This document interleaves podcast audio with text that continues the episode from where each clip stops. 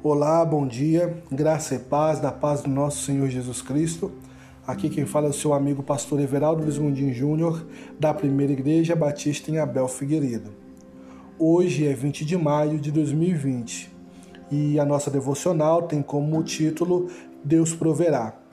Abra sua Bíblia em Gênesis capítulo 22, do versículo 7 ao 8, que diz assim: Isaac disse a seu pai Abraão: Meu pai. Sim, meu filho, respondeu Abraão.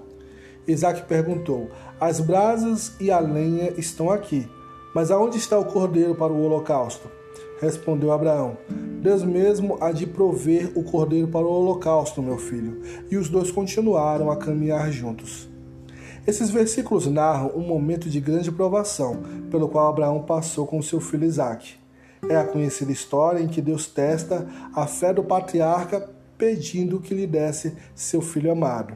Certamente foi um teste inigualável, mas foi apenas uma prova, pois Deus não queria que o rapaz fosse morto. Abraão provou que tinha fé e obedeceu ao Senhor em tudo. Ele sabia que Deus, que concedeu o filho prometido, é fiel e, se preciso fosse, ressuscitaria o menino ou proveria o cordeiro para o sacrifício. E assim aconteceu. Deus proveu, e também em sua vida ele proverá. A semelhança dessa história, por vezes a nossa fé é provada. E mesmo sem entendermos as circunstâncias, precisamos confiar no Senhor, pois através das lutas que enfrentamos, aprendemos a depender mais dele. Emprego, tratamento de saúde, recursos materiais, o que vestir e etc. São todas necessidades importantes, mas busque primeiramente o reino de Deus e a sua justiça. Mateus capítulo 6, versículo 31 e 33 vão destacar essas verdades. Apoie a sua fé totalmente no Deus de Abraão, de Isaac e de Jacó, porque ele suprirá todas as suas necessidades em Cristo para a sua glória. Pela fé, Deus proverá. Em primeiro lugar, confie plenamente em Deus.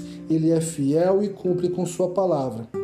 Em segundo lugar, ore e deposite toda a sua vida aos cuidados do Senhor.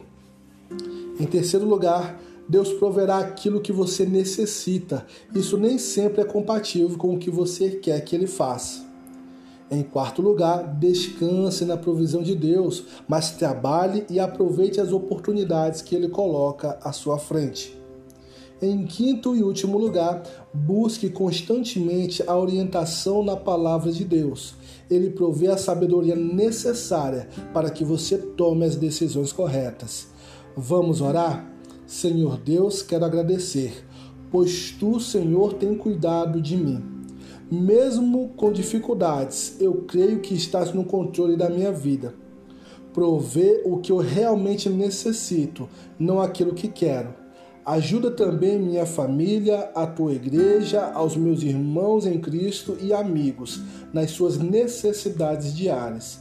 Abençoa o nosso país e supre as necessidades do nosso povo, Senhor. Dá-me sabedoria para gerir bem os recursos que o Senhor me dá.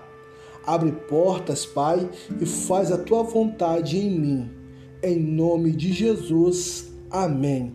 E que Deus abençoe o teu dia.